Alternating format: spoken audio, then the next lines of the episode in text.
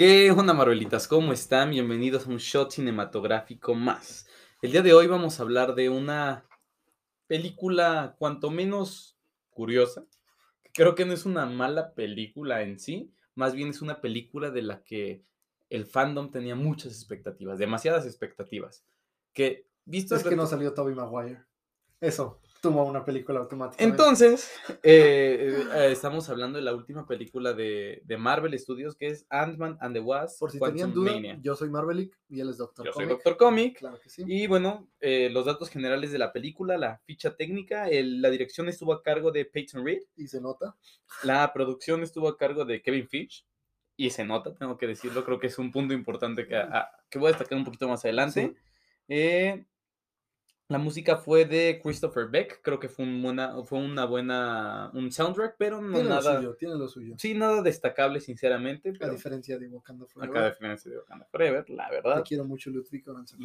Muy bueno. ¿Viste que van a sacar el documental el 28 de febrero de cómo hicieron la música en, ¿No, ¿En serio? sí, no, lo sabía. Plus? pero también reconociendo al grandísimo Ludwig, que hizo también el eh, leitmotiv de, de Mandalorian, ¿no? También a destacar que, Muy bueno, muy bueno.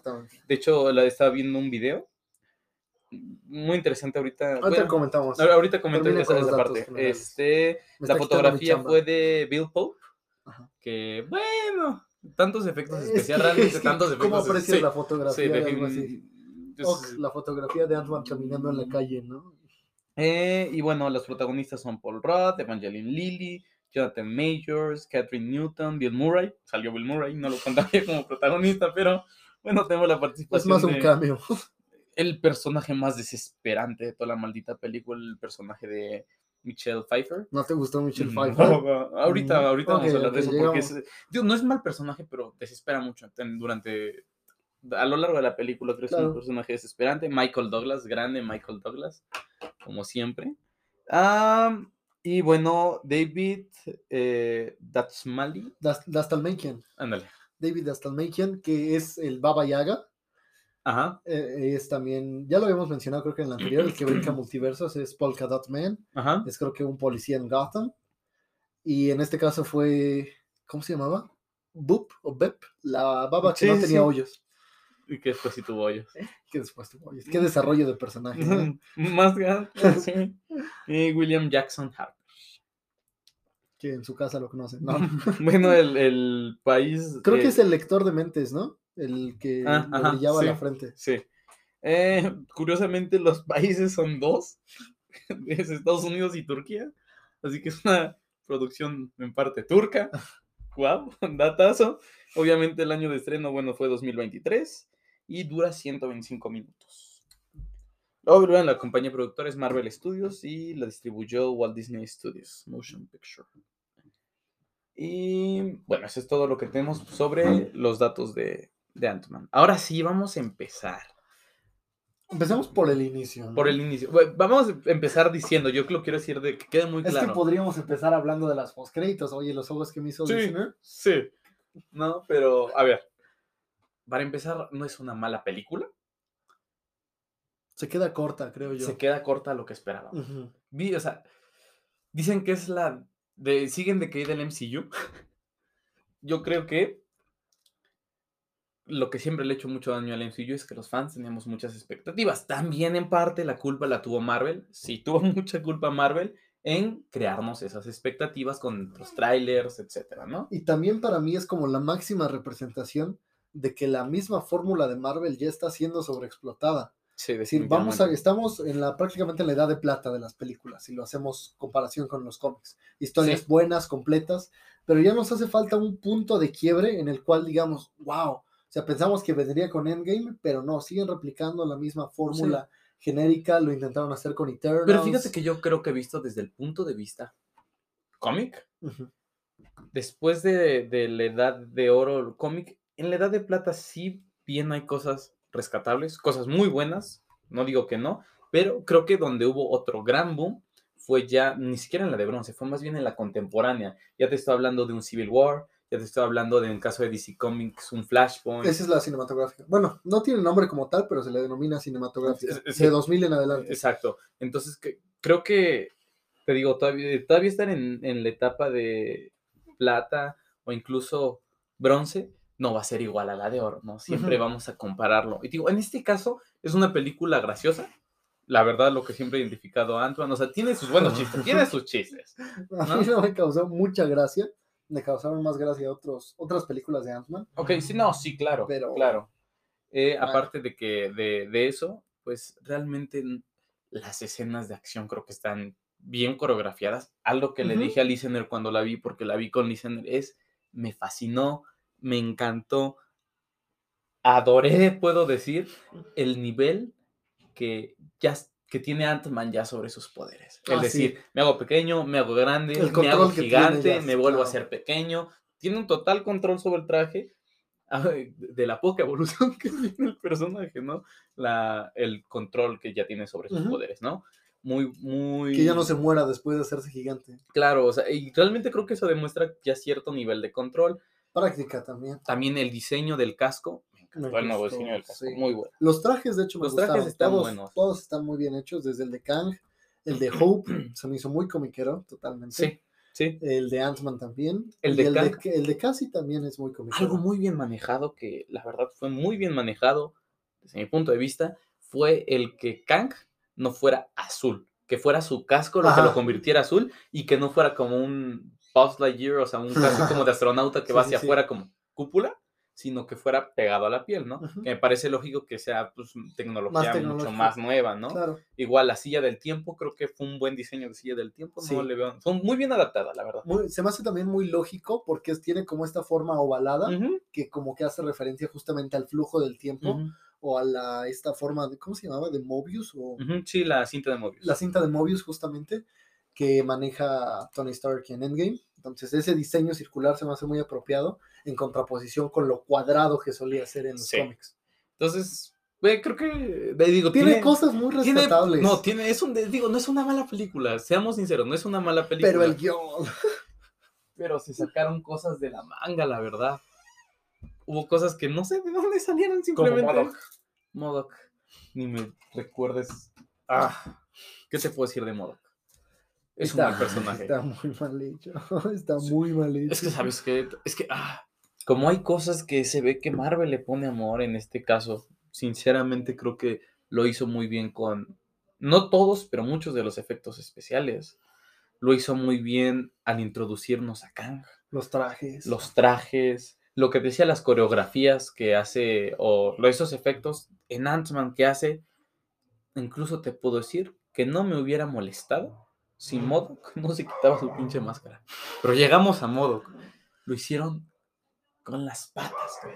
O sea, Es que, mira, mira, te- te- quiero, quiero decir dos cosas. vas tú primero. La primera es un castigo que los fans de Marvel ya nos, ya nos habíamos ganado a pulse, es que siempre estamos chingue y chingue que no lo hacen igual a los cómics. ¿De por qué es tan diferente a los cómics? no? Siempre que por qué lo adaptaron y no lo hicieron igual. Esta vez lo hicieron igual. Lo critican mucho. Es que no hay forma de hacer una cabezota con unas patitas que se vea bien. Claro. O sea, aún en los cómics es grotesco de leer a Sí, pero, siempre. pero, pero es grotesco, no es. Eso da pena, o sea, Está muy da, da risa. Pero, es lo que te digo, no me hubiera molestado si nunca se quitara su, su casco, esta parte metálica, ¿no? Realmente creo que hubiera sido acierto. ¿Por qué? Porque cuando ataca con el casco se impone. La primera escena en la que llega Modok, o sea, cuando va volando y llega y destroza todo. Es que lo introducen muy bien. Dicen, mandó al cazador. Sí, ¡Ay! Perro al cazador. O sea, es alguien a quien los demás le tienen miedo. claro. Incluso que- los mismos personajes dentro del reino cuántico le Sí, sí, sí, temen. para que digan, es que no sé cómo dejar de ser un idiota. No lo seas, hijo. ¡Wow! ¡Boom! Te desarrollo, ¿no? Sí, sí, sí, totalmente. Absurdo. Absurdo eso. Pero Básicamente lo mismo que ocurrió con América Chávez. No sé usar mis poderes. pues, no, sí sabes. No, sí sabes. Tienes razón, sí sé. Sí, sí. siendo un vengador. Sí, no, no lo sé. Hasta cierto punto. Hasta cierto punto creo que sí se puede empatizar. Te voy a decir por qué, te voy a decir porque yo así lo vi. Yo tenía razón, en, en- su diálogo no estaba tan equivocado en el sentido de yo tenía mi vida. O sea, llegó mal, llegó bien a ese punto de su vida, pero llegó. Y llegó un vil ratero, ¿no? Bueno, con maestría, lo que quieras, pero era un ratero. y te destronó, te quitó a la chica que creías que estabas conquistando. Eh, tu mentor se fijó más en él, tu mentor le dio a él lo que tú siempre quisiste. Entonces, se entiende que tenga ese resentimiento y al final, sí, atacó, hizo cosas muy malas y no se justifican, ¿no? Incluso atacó a Cassie. Pero era un malote, era todo un gangsta, o sea, era un líder de una empresa, era un tiburón. Y, ah, disminuirlo a tanto como que si es pobrecito, Ajá, ¿no? ni, O si- sea, ni siquiera en los cómics modo que era así, porque en los cómics, o sea, sí experimentan, como en el reel que vamos a subir, que es George Charlton, experimentan con él, lo hacen una máquina exclusivamente diseñada para analizar el cubo cósmico, y después él su propia misión dice, oigan, yo puedo liderar IMA, y se convierte justamente en este tiburón Claro. que termina liderando IMA. claro. Y aquí es un tipo sin identidad, sin mayor inteligencia, sin profundidad, pese a que la podía agarrar de la eh, película no, anterior. No es un Eh, personaje Exacto, nuevo. es lo que te iba a decir, no, no tiene profundidad y sobre todo no tiene inteligencia, porque teóricamente su inteligencia se equipara a la de Hank Pym. ¿no? Porque Hank Pym en algún punto se fijó en él porque, no nada más porque se pareciera mucho a él, como lo dijo en la película, creo que se refería a que se parecía tanto intelectualmente como anímicamente, me refiero. O sea, no era, era listo, era brillante. Y además dejan un agujero de guion gigantesco. Darren Cross ya había recreado una partícula PIM. Mm, Y lo que necesitaba Kang era una partícula PIM. mm, Era lógico que si pudieron recrear el centro de poder de Kang, Modok podría recrear una partícula PIM que encogiera ese centro de poder y le permitiera salir. Ya lo había hecho. Como dices, es un agujero de guion totalmente. ¿Por qué es un agujero de guion? Porque lo pudieron justificar muy fácilmente con que ya sabemos que las partículas PIM hacen inestable al usuario, inestable psicológicamente, ¿no? Sí. Ya lo sabemos, ya lo dijeron en el MCU. Pues hoy tuvo una sobredosis de partículas PIM y a lo mejor le quitó esa brillantez, pero lo volvió un sádico, no sé. Y eso se puede arreglar Sí. fácilmente O con ya no recuerdo. o Claro, con, con un guion se puede arreglar, pero un, dialoguito, un- guion, un diálogo, claro. Entonces es un agujero de guion muy fácil de solucionar que no se tomaron el tiempo para hacerlo, y eso no ¿no? me gustó. La verdad, Modok es de lo peor que se, que se pudo haber hecho. No, no tanto por el diseño, ese ya dije, no lo critico, es una cabezota con patitas. Es, es lógico que se va a ver mal. Claro. Pero lo que me molesta es que sea un mal personaje y otra cosa, que lo hayan matado. A mí, Modok es muy inteligente. Pudo haber traicionado a Kang y pudo él haber regresado a la Tierra y hubiera sido, como lo dije en el episodio anterior de, de Ant-Man, un villano excelente para Young Avengers, para una serie. Pudo haber sido un villano secundario que pudo haber aguantado una película, cuando Claro. menos, o un producto sencillo. Totalmente, sí, lo, una serie y lo desperdician matándolos siendo un vengador. como un villano, yo lo veía perfectamente como un villano para Loki, por ejemplo, temporada 3. ¿Mm? Podría Podría ser un villano, ¿no? Sí, sí lo veo funcionando. Ahora, creo que ese es el, sinceramente, creo que... No, y además, perdóname, Sí, sí, su muerte la trataron con tan poco respeto. O sea, se muere, no deja de ser un ser humano. Se muere y todos voltean. Vámonos. Sí, la- Bueno, o sea, entiendo aquí que... se le- rompió una jerga y cada quien, o sea, Mira, entiendo que le hizo mucho daño a, a- a la familia, ¿no? A la familia Pim, Lang, no lo sé. Entiendo que la familia tenga resentimiento en contra de él, ¿no? Pero... lo dejaron morir tan feo. O sea, sí, o sea, ¿no? lo ven y, ah, ya se murió. O sea, Lit tuvo más profundidad el hámster en Drake y Josh muriéndose. De Drake, esta vez sí se murió. Que modo con un ser humano ahí de, bueno, vámonos. Ahora, ah, creo que Modoc, y se va a escuchar... un- Es que no sé cómo decirlo, porque Modoc y el guion son lo peor de la película. Sí. Fuera de eso, no es una mala película, por contradictorio que suene que el guion es malo, ¿no? Es que tiene detalles. ¿A qué me refiero con, o sea, ¿a qué me refiero con esto? El guion es malo. Es pésimo. Es pésimo. Pero la película es buena. ¿Es una película innecesaria? Totalmente. ¿No? Pero ayuda para algunos puntos muy significantes, pero ayuda. ¿A qué me refiero con que ayuda? Te hace ver la real dimensión de poder que tiene Kang, ¿no? O sea, te enseña de qué calibre es el enemigo, te, Pero aún así, del enemigo, siento que a pesar de eso lo maltrataron, o sea, lo trataron mal. Porque sí te No muestran que es mal. todopoderoso, o sea, que sí puede hacer un buen de cosas, pero le ganan unas hormigas. Mm, Unas hormigas son suficientes para destruir Ahora, su traje. Algo sí. ah, Odié. O sea, Detesté. No sé de dónde fregado salió. ¿De dónde? ¿Cómo justificó la película? las hormigas. Las hormigas súper inteligentes, güey. O sea, Mira, pasaron. O sea, me suena algo de. O sea, creo que esta película, si lo iban a manejar así, mejor dénsela a Christopher Nolan, güey. O sea, Interstellar, eh, obra maestra. O sea, es como un- una mala copia de Interstellar, Sí. ¿no? O sea, real. Porque No además, mira, sí lo intentan hacer, porque recuerdo que cuando lo estaba viendo, vi que enfocaron mucho la, el este terror. Dije, van a, van a regresar a eso. Y las hormigas desapareciendo, dije, van a regresar a eso. Pero luego llega Hank Pym y, o sea, se me hizo igualito a cuando en Star Wars, ah, ¿cuál fue la última? Eh, The no Last Jedi, Ah, ok, que sí, dice, puedes meter. de alguna forma, de alguna forma Palpatine está vivo, o sea, se me hizo igualito. De alguna forma las hormigas ahora son súper inteligentes Exacto. y luego son súper inteligentes, pero siguen buscando a Hank. Mm. Ok, somos súper inteligentes, pero queremos seguir siendo tus esclavas. En- eso yo lo entendí un poco diferente, para ser sincero. También lo se interpreta o sea, como que- lealtad, pero, Exacto, se interpreta como lealtad a su creador, ¿no? pero ni siquiera su creador. A el punto. papá. El punto. Mm, el que las hormigas lo quieran ayudar no lo veo tan mal. Que las hormigas adquirieran cierta conciencia gracias a los experimentos que había hecho y por eso lo fueran a ayudar. Como hormigas, no hay pedo, güey. Pero que se vuelvan súper inteligentes de la nada. Está medio raro. Sí, no, Pero no lo que tiene sí te he de sentido. decir es que me emocionó. O sea, sé que estuvo muy mal. Pues el mismo fenómeno de No Way Home. Sé que está muy mal justificado, muy mal construido. Pero sí me emocionó mucho ver a Hank como dirigiendo ese ejército de hormigas. Sí, Eso sí me claro. pareció épico porque dije, Sí. es Hank Pym, es, es el verdadero hombre Es, hormiga. es el Ant-Man, Ah, claro. exactamente. O sea, es lo que te digo, no es totalmente una mala Es- película. tiene momentos muy hypeantes. Mira, que- creo que, no sé qué pienses tú, creo que se puede comparar con productos como eh, Falcon and the Winter Soldier, como tal vez WandaVision. Ok.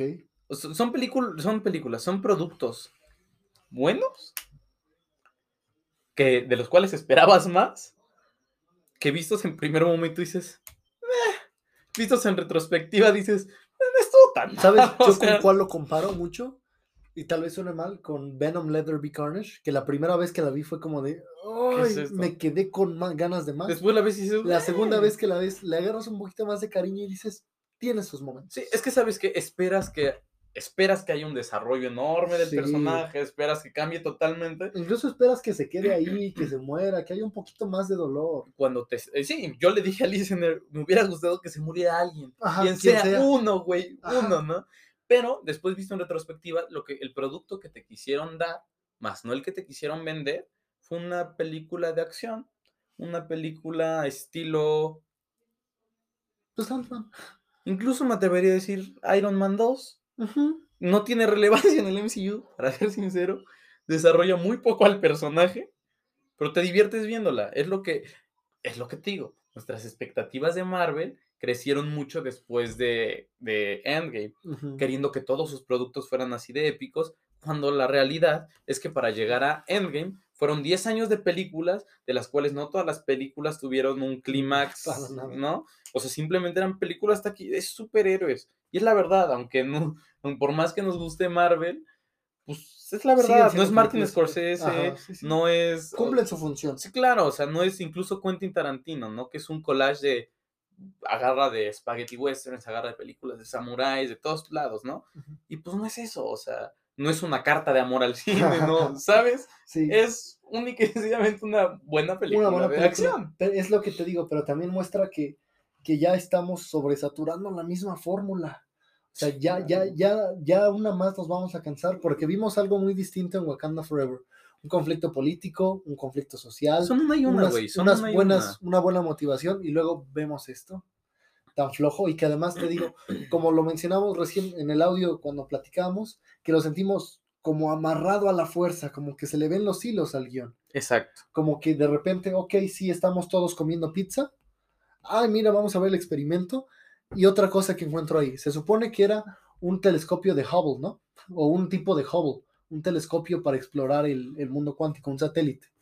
¿En qué momento se transforma en un portal? Mira, yo. Es que no recuerdo.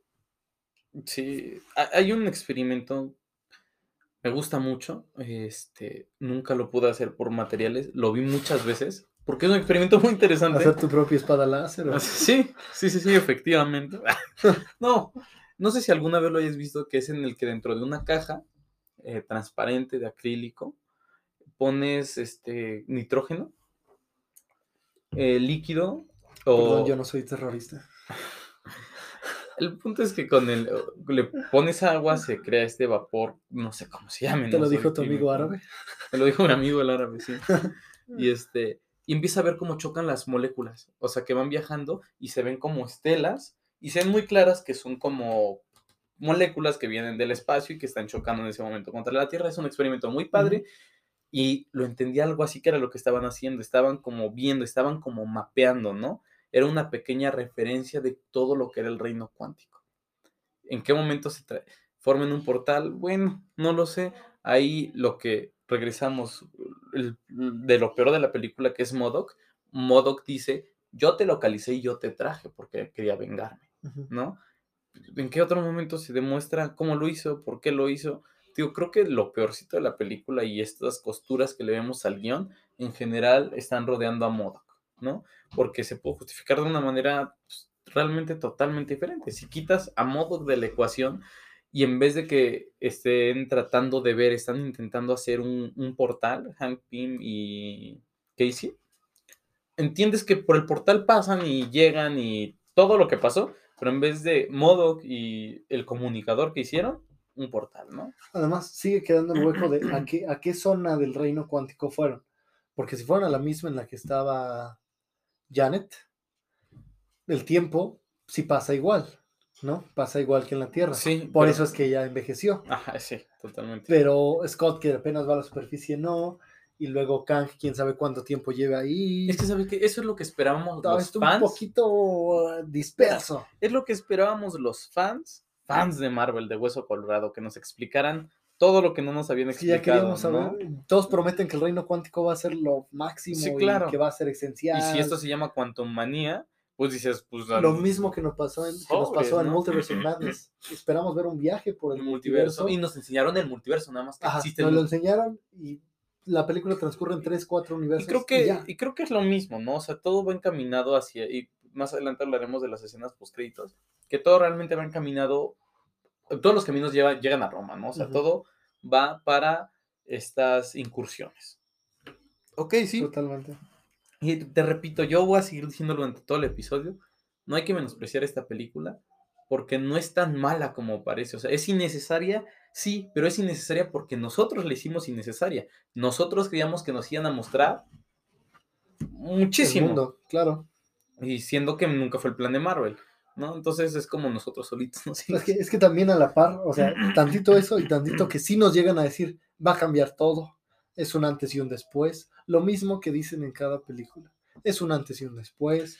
Va a crear algo nuevo. Pero mira, si somos, perfecto. si somos honestos, honestos y justos, en The Multiverse of Madness, nos guste o no la película, cambió todo.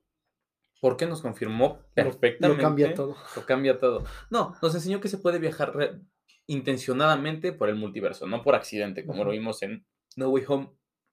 Lo mismo aquí.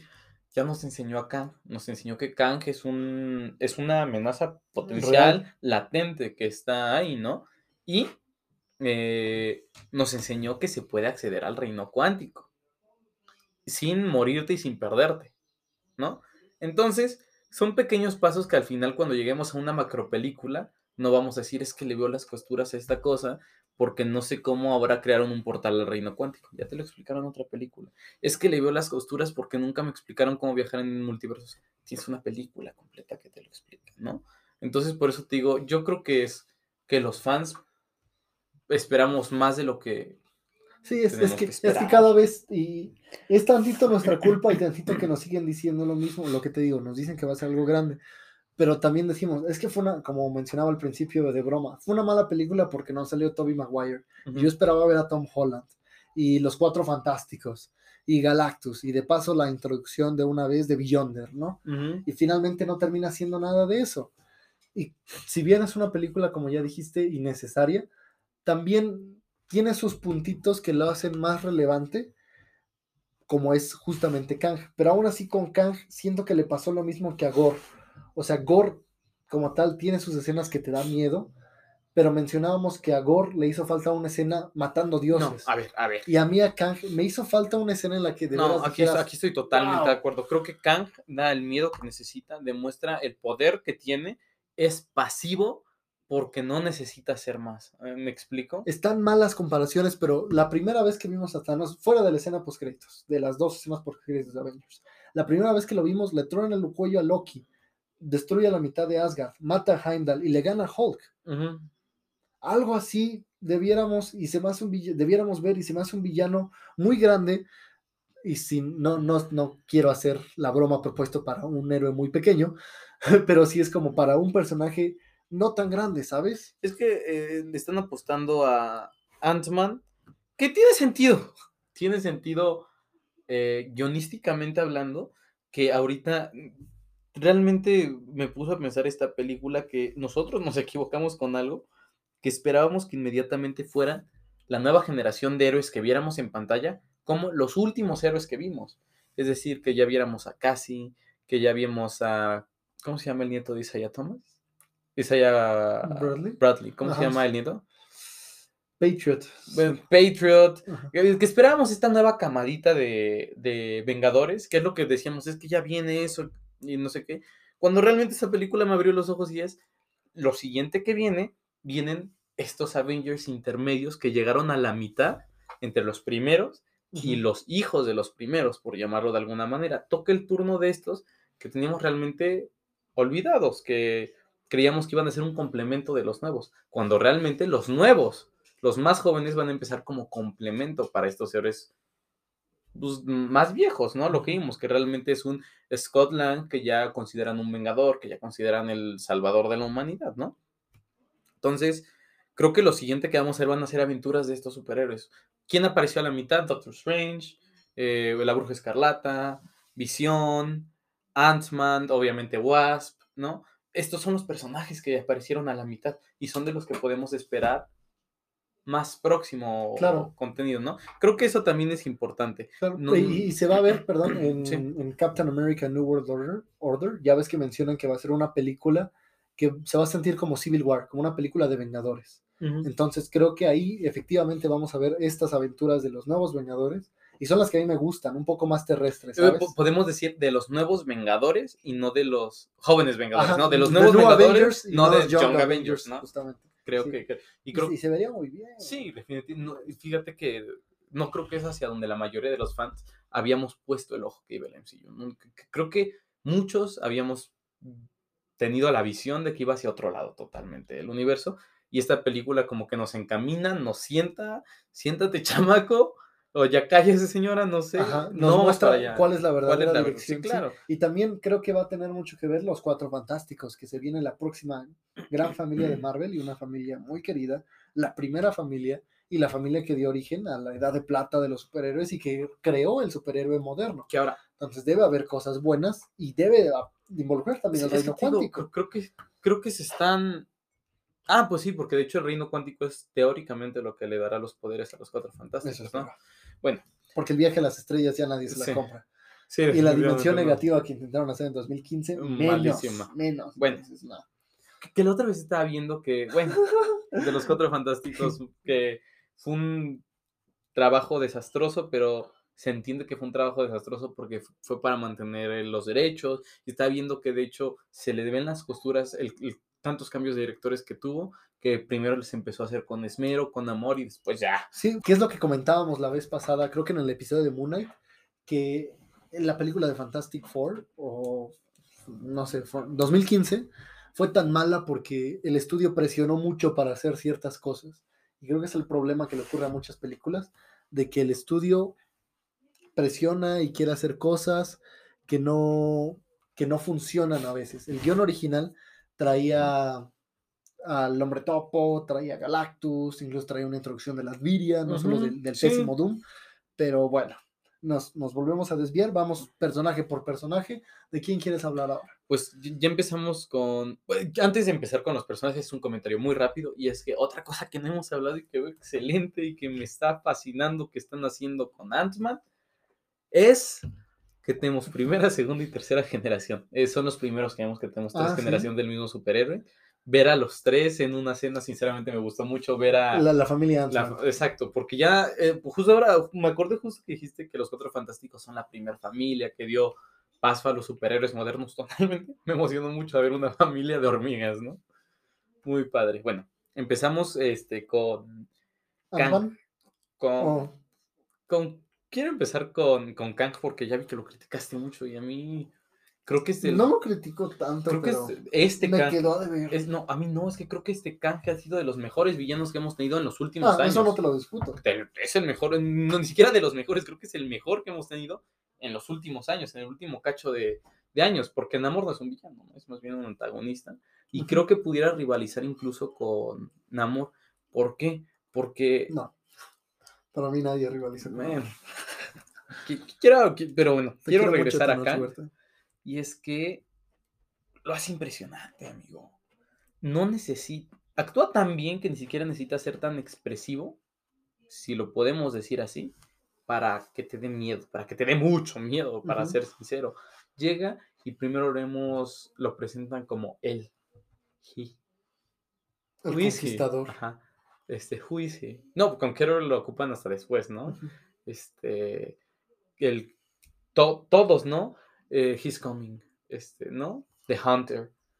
The, the Hunter is mother. Sí, sí, sí, o sea que eh, He sent the he sent Hunter. the Hunter, ¿no? O sea, viene el Hunter y todos temen al Hunter. Y hay alguien más que lo envió todavía, ¿no? Como, como si el como si tuvieran tanto miedo incluso de decir su nombre. ¿no? O su Exacto. apodo. Sí, sí, sí. Entonces, creo que por ahí empezamos bien. Y luego aparece y aparece con la tranquilidad del mundo. Y llega y como todo un diplomático, como todo un conquistador, un rey que teóricamente es Kang, llega y no llega directamente a los golpes. Ya con la tranquilidad del mundo, capturan a Scott y a Cassie, este Modoc, y él dice, ah, tú eres Ant-Man. Ah, he matado muchos Vengadores, como si fuera lo casual, que lo vimos en los trailers y ya lo habíamos comentado aquí en el podcast. Y después dice, no, jamás, o sea, como todo un superhéroe, ¿no? Como todo estoico, heroico, no, jamás voy a negociar contigo. Y él- él es como un papá que está sentando a un niño. Ah, no, güey, órale, y no hace nada, mueve los dedos, literalmente mueve la muñeca, mueve los dedos. Te enseñan que puede despedazar, puede destrozar literalmente a, sí. a Cassie. Y cómo somete a Scott. O sea, ¿no? Totalmente temible. Entonces. Pero a pesar de eso, insisto, se me hizo, se me hizo irrespetuoso, el, sobre todo cómo lo terminaron. Todo iba muy bien. O sea, no tenía que la construcción era buena, me quedó a deber tantito, pero que le ganaran las hormigas. O sea, neta, este es el gran villano de la fase. Sé que no es él, sé que van a ser los, los demás Kangs y sus Y, variantes y, y- todo un y alto ahí, alto ahí que yo estaba hablando pero con. Le faltan al respeto. Yo estaba hablando con el listener de algo muy curioso sobre Kang. De Marvel, vamos a ir personaje por personaje para desglosarlo, porque en esta película hay de qué hablar por personaje, uno por uno. Menos de Luis, Menos porque de- no metieron a Luis. Lo extrañamos. Y eso, creo que eso fue lo que tumbó la película. La neta. Sí, porque hasta el Babayag estuvo. Hasta la voz del Baba Yaga estuvo. bueno, entonces, este. Ah, ok, eso. Hablamos y debatíamos. ¿Quién es el Kang que va a regresar? Lo sé. Fue una pregunta muy tonta, No, muy nada. ilógica. Y yo apoyaba lo siguiente. Yo decía: el Kang que va a regresar va a ser el Kang que vimos ahorita. Sí, incluso lo han confirmado de alguna forma. O había escuchado que habían dicho el Kang Ah, que va a regresar va a ser este un, mismo. un detalle que no sé si habían notado, yo lo noté en la película, me emocioné de notarlo durante la película. Ok, sí, sí, ya vi. Al inicio recuerdan Ya te cuando... puedes volver a poner la playera. Gracias. Cuando... eh, eh, con- no recuerdo la frase exactamente, pero es algo así como... They come from above. O, o algo así dicen, e- ellos vienen de arriba. Ujú. No recuerdo exactamente la frase, pero, sí, sí. pero Cuando llegan casi ahí, ¿no? ajá, y que dicen, he, o they, they've come from above, algo Ajá. así dicen, ¿no? Y en ese momento relacioné y me di cuenta, above, ¿no? Todo está relacionado, ya sabemos que todo Ajá. Kang, todo línea temporal, todo está relacionado con el reino cuántico. Entonces, si Kang era un científico de la Tierra, no era del reino cuántico, entonces viene de arriba. Entonces ahí me expliqué de dónde viene el One Above All, Sí. ¿no? Y de hecho, se menciona como rumor, y tómenlo como tal, posible spoiler si quieren, que este Kang, al momento de ser absorbido por el portal, se va a transformar en el Beyonder. Y va a ser él quien junte a todos los superhéroes para Secret Wars y cree el Battle World. Eh, mira, no sé. Es, es una historia muy volada, pero coincide con lo que ya habían dicho desde antes, que este Kang va a ser el mismo de Kang Dynasty. Exacto, solo voy a eso. El, el Kang vi- viene en la horda de Kangs, ¿no? Muy buena escena post El consejo de Kang. El consejo de Kangs me mucho. totalmente cómic. Bueno, no importa. Ahorita llegamos a las escenas post. Yo le dije a Ah. listener, el Kang que vamos a ver a futuro va a ser el Kang que vimos en esta película, el Conqueror, para que siente a todos los otros Kang. Él es el que va a poner el orden. Y él me dijo algo que me hizo dudar y que también es una buena teoría de alguien que tiene información, que está teniendo pura información del MCU, que está, ha estado con nosotros en las últimas grabaciones. O sea, tiene sentido que ya tenga una idea, ¿no? Sí, sí, sí. Absorbiendo conocimiento. Absorbiendo conocimiento. Y lo que me dijo fue que él creía que iba a ser el One Above All. Y lo justificó muy bien justificado, porque me dijo, él es el único Kang que ha podido someter a los otros Kang y separar su línea temporal, ¿no? Entonces, se me hace muy interesante Claro. eh, eh, ese punto, pero yo creo que por cómo lo dicen y porque al final de la película es Kang el Conquistador, o Conqueror, eh, Kang the Conqueror eh, will come back, Ujú. creo que pues, va a ser definitivamente el Kimos, porque el Kimos es el Conquistador. Además, recordemos que, de acuerdo a lo que hemos visto en Loki, ma- en muchos guiños, estoy volviendo a ver Loki, Sí, sí, sí. y me fijé de que eh, cuando van a la ciudadela de Kang, hay cuatro estatuas, y una de ellas está destruida. Entonces, que no, no era una trinidad la que dirigía el multiverso, la trinidad que vimos al final, sino que eran cuatro. Y se requirieron tres para tumbar a ese solito, el que de la estatua está destruida. Y ese solito es el Kang que hemos visto, que le vamos a llamar el conquistador por fines prácticos, que era el conquistador quien había tenido el suficiente poder para, para cuando menos hacerle frente a los otros Y el que y tumbó a todos los de- y el que tumbó a esos cuatro o a esos tres fue el All, Ajá, que está Ten- muerto. tendría sentido. Entonces, ah, Tendría sentido. me- me- no. Porque, bueno, no sé si ya les había comentado a los Marvelitas o a ti, no, no recuerdo, que se dice que va a haber un Inter en el cual van a existir películas de Battleworld. Incluso Armor Wars va a ser una película que va a transcurrir dentro del en- ok. como la casa de Stark, que ya, bueno, para quienes no tengan contexto, en Secret Wars del evento de 2015 se divide el universo Marvel en, en zonas. La zona de Hulk, la zona de Mr. Siniestro, la zona de Apocalypse, etc. Y obviamente hay una zona de Stark. Entonces ahí es donde va, va a transcurrir Armor Wars. Y también en ese Battle World es donde va a transcurrir eh, World War Hulk. Que es lo que mencionan. Entonces pudiera ser que se estén caminando para allá, que vaya a ser el Beyonder o el Kang quien tenga el control, en vez de Doctor Doom, Yo creo como que fue hay- en el de Secret Yo creo Wars. que hay que ponerle freno al asunto porque este tipo de cosas es lo que nos arruina las películas, güey. Pero bueno, entonces, terminamos Kang- con Kang. eh, eh, esos son los puntos de Kang. Este. en- La actuación de Jonathan Majors impecable. sin, sin ningún pero para esa Sí, actuación. no. Este, lo que te decía, no necesita hacer mucho para Además, es, miedo. es un gran artista marcial, o sea, cómo se avienta Es puño que- limpio es con que ese güey da la miedo, neta. ese güey da miedo. Ahora, lo de entiendo que, haya perdido contra las hormigas. bueno, es que No, la neta. otro punto de lo que da miedo, que quiero regresar a esto, es que cuando ya sienten que ganaron, que ya conquistaron esta ciudadela, que ya todos, sí, las hormigas y no sé qué todo, y que Kang diga, ¿saben cuántas rebeliones he apagado? ¿Saben cuántos vengadores he matado? Sí. Y desciende calcado de los cómics en su circulito, campo de fuerza, no lo sé. Y va bajando. Mira, me gustó mucho cómo está peleando, cómo los detiene, todo eso me gustó mucho. Lo de las hormigas ya se me hizo muy volado. Y Sobrevivió. Punto Además, positivo, esos, sobrevivió. esos colores son los mismos de la máquina que usa para teletransportarse Reed Richards en The Multiverse of Madness. Mira, eso no sé si es muy volado, amigo. Es una- pero- Es que en teoría son parientes. Es Nathaniel Richards, tatara, tatara, tatara, Sí, nieto sí, sí, de sí, o sea. Richards. O sea, la relación ahí está. Sí, solo que no sé si siento que lo van a cambiar mucho en, en las- pues, no importa. Ya veremos. Veremos qué qué- qué sigue, pero este Vámonos con otro Y- personaje. después de esto, a, lo que lo que llegar a lo del puño limpio, que es lo último que vemos de Kang, es que pues mm, bien manejado que aún sin su armadura, que te yo yo creo que esto lo tratamos más con el personaje Michelle Pfeiffer, Ajá, este, con sobre el Janet. Janet, sobre el cambio de personalidad de con y sin armadura, lo podemos tratar un poquito más ahí, pero y ya que sin la armadura tenga el poder de madrearse bien bonito a Scott. Sí, y Scott todavía consultado. O sea, le rompe el casco. Sí, La cantidad de fuerza que se requiere para ese casco. un churacito, ¿no? La verdad, la verdad es que es impecable ese combate.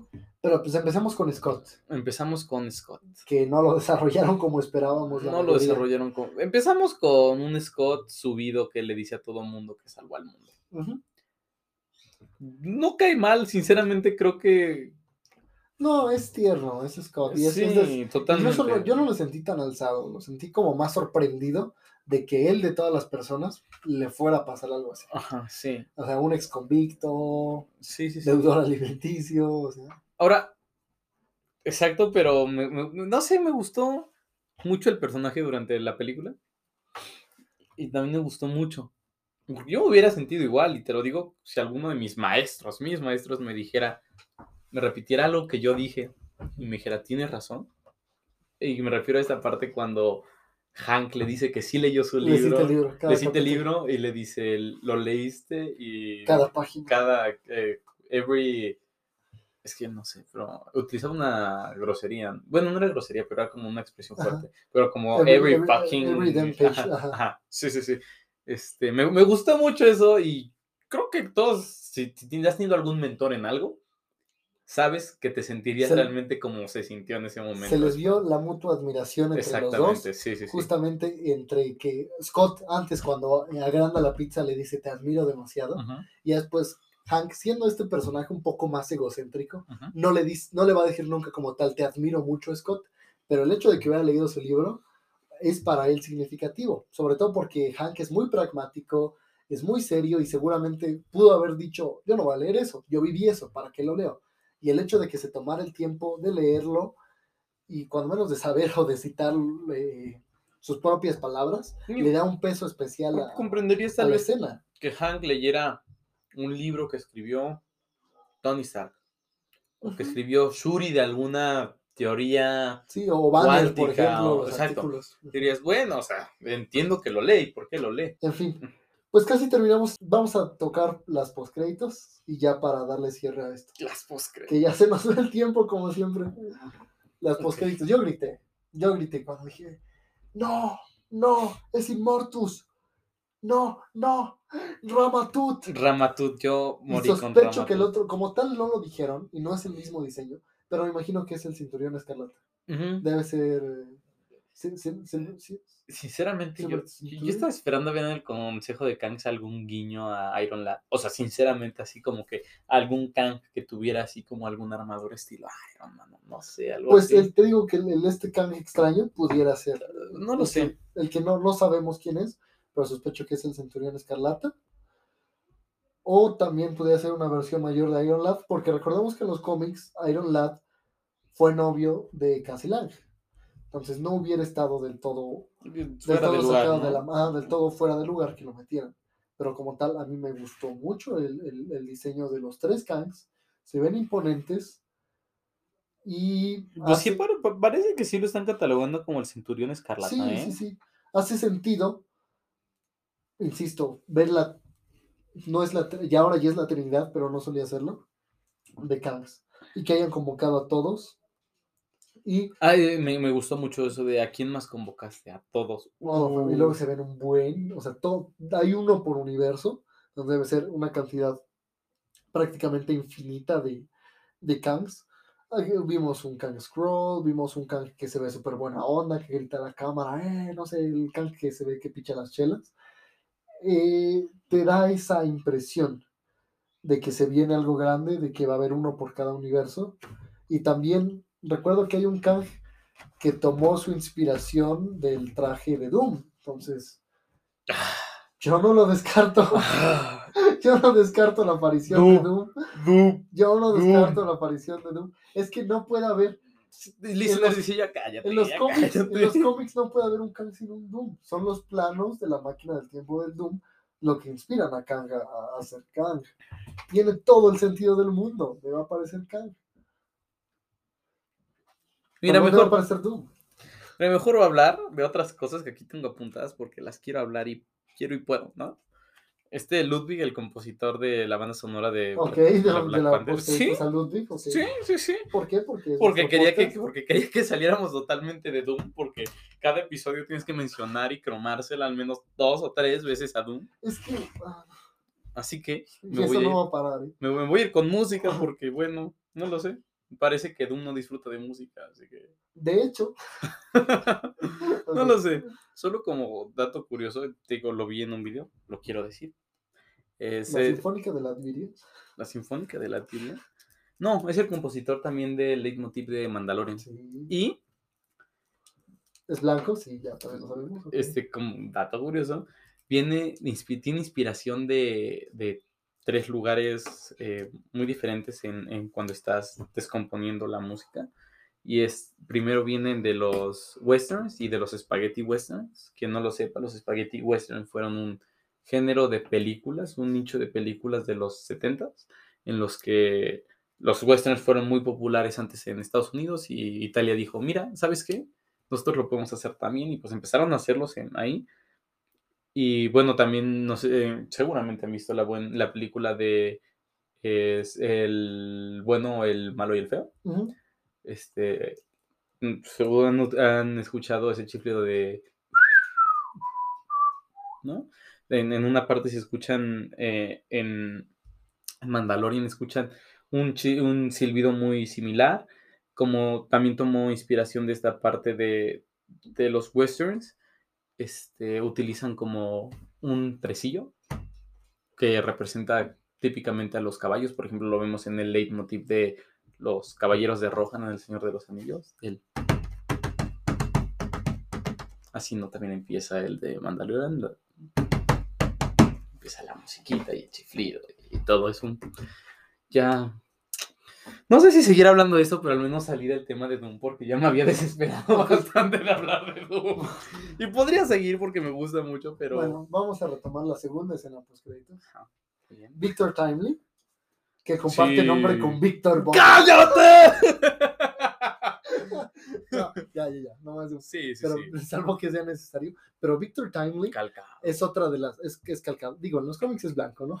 Pero fuera de eso, la el está- bigotito ajá, y el bombín es igual, ¿no? es una persona que viajó al, al- al futuro y básicamente cualquier Kang regresa y quiere fundar su propia ciudad.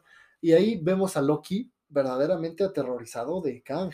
Sí, O sea, sí, dijo, sí da dijo- miedo, güey. dijo, es él. Y Mobius dice, pero sí era aterrador. Y él parece más como un, un cirquero, Mm. ¿no? Como lo que hizo este Howard Stark cuando presenta su auto volador. Ajá, sí. les hace que es una presentación similar. Y dice, pero daba miedo y aquí, pues no, no da miedo este compadre. Entonces, Como que sí da miedo, sí Ajá. tiene cara como de perturbado el cabrón, ¿no? Pero a Mobius no le da miedo porque no ha visto el trasfondo que vio Loki. Porque He Who Remains, pese a que es como, lo mencionan algunos, es como un bufón o algo así, impone Es que tiene... por el conocimiento que No, es que tiene sabes que es, es tan poderoso, es tan malditamente poderoso que ni siquiera necesita alardear de su poder. Es como de que, "Ah, sí, me vas a matar, eh, mátame. Sí. Vas a tener más pedos si me matas, güey. Y, todo, y, ¿Me todo- y explico? co- y como lo dijo en la primera película, todo regresa aquí. Todo regresa aquí. Sí. Todo volvemos aquí. Dice, el camino que tomen, me maten, eh, no me maten, volvemos a estar aquí. Y como dijo, reencarnación, baby. Sí, o sea... Todo va a volver a Kang eventualmente. Y lo han dicho ya los creadores. No hay un rincón del, del universo cinematográfico de Marvel que no se vaya a ver afectado por Kang. Sí, entonces. mm, En resumen, buena película, mal guion, Estamos esperando más de lo que debíamos esperar de esta eventos película. muy hypeantes. Dejen de reproducir la misma fórmula de películas, si no, no, es que esto hubiera funcionado perfecto un poco antes, pero ahorita lo mismo que pasó con Black Adam, ya estamos hartos de la misma fórmula de origen, que ya necesitamos ver un poco más de cuestionamiento de los héroes, más dilemas morales, historias más políticas, más intensas. Es que también más no, no- no- emocionales. no esperes ver un taxi driver, no, no vas a esperar ver un Are you talking to me? No, Are you talking to me? ¿Y, y O sea, por, y por qué no? Si, si, lo, si, si lo hicieron en los cómics, lo pueden hacer aquí. Una deconstrucción ya de los superhéroes, un verdadero cambio. Es que yo creo algo que hay, es que distinto. hay superhéroes y hay contenido para hacerlo. Un Daredevil, pudimos ver algo así, ¿no? Pero creo que Capitán América puede hacerlo también. Capitán América creo que tiene, pudiera por ahí hacerlo. Sí, Ant-Man es más difícil. Eh, hay películas que es muy, o personajes que va a ser muy complicado. Eh, Doctor Strange le va a ser muy complicado. No, no lo puedes deconstruir. Eh, Ant-Man pues, ta- también se me hace muy complicado. Hawkeye lo intentaron con Hawkeye. Entonces, bueno, ahí creo que tienen sus méritos. Pero Ha- Habrá cada, cada personaje, ¿no? En fin, no le dimos chelitas, no le dimos calificación a Ant-Man del 2015, no le dimos chelitas.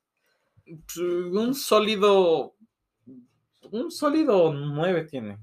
8-5. 8, un sólido 8.5. Y a esta, Yo creo que también un sólido 8.5. estás mal, perro. Yo le doy 7-5. El Listener dio 7. El Marvel League dio 7.5. Ujú. Yo doy un sólido 8.5. Wow. Ok. No, no, no es que de lo que digo no se me hizo tan mala. No, no es tan mala, pero Si no esperas tanto, no te decepciona. en fin, ¿Sabes con cuál ya no nos da tiempo de leer preguntas. ¿eh? Spider-Man 3 es peor que esta? ¿Cuál? ¿De Raimi? No se me había ocurrido comparar una y la otra, ¿eh? Te soy Pues, sincero. Definitivamente es Ni de broma. Eh, ¿Cuál? O sea, déjame pensar así. Creo que está al nivel de Iron Man 2. Ujú. Creo que puede estar perfectamente al nivel de Shang-Chi. Puede estar al nivel de Capitana Marvel. Ok. Creo que le puede ganar ah, bastante fácilmente A a, mundo oscuro, claro que sí. A Thor Un Mundo Oscuro, a Guardianes de la Galaxia Volumen 2. Creo que está a nivel, o sea, por ahí van. Ya veremos. No, o sea, te digo, no es una. No, No, está como. tan mala. Está a mitad del ranking de Marvel, o sea. En fin, ya nos dio tiempo a contestar preguntas, porque la última vez que contestamos preguntas nos aventamos 20 minutos nada más contestándolas. Entonces, esperen el próximo episodio, que espero que sea más breve. Y ya les podremos contestar sus preguntas, estimados y estimadas Marvelitas, confederados y confederadas de lo curioso. Confederados y confederadas. de lo Esta fue la opinión semanal. Que nadie nos pidió. No lo olviden, Marvelitas. Eh, Vean pelis. como palomitas, ya hasta la próxima. Chao. No se les olvide compartir. Sí, compartan, ya sabemos que hay una base de fans que sí nos escuchan. Sí, ustedes. y si tenemos- ustedes, si ustedes y se lo te- te- comparten te- a una persona, tenemos los números de cuántos son y sabemos que nos escuchan en Spotify, así que no tengan miedo. compártanos, por favor, si les gusta, pues hasta a su hermano, no sé. Sí, a, a su cuñado, güey, o Debe sea, haber alguien que le guste. compártanlo. Van a conocer a alguien. Sí. Todos conocemos. Porque sabemos, o sea, si- si tuviéramos el doble de personas que nos escucharan constante como las que sabemos que nos escuchan, ya serían Ya, una fanbase todavía más sólida. Más sólida, ¿no? Entonces, por favor. Mándenselos a sus amigos de otros países. Sí, hola a los peruanos. Saludos, amigos guatemaltecos. Que tengan un excelente día. Hasta la próxima. Chao.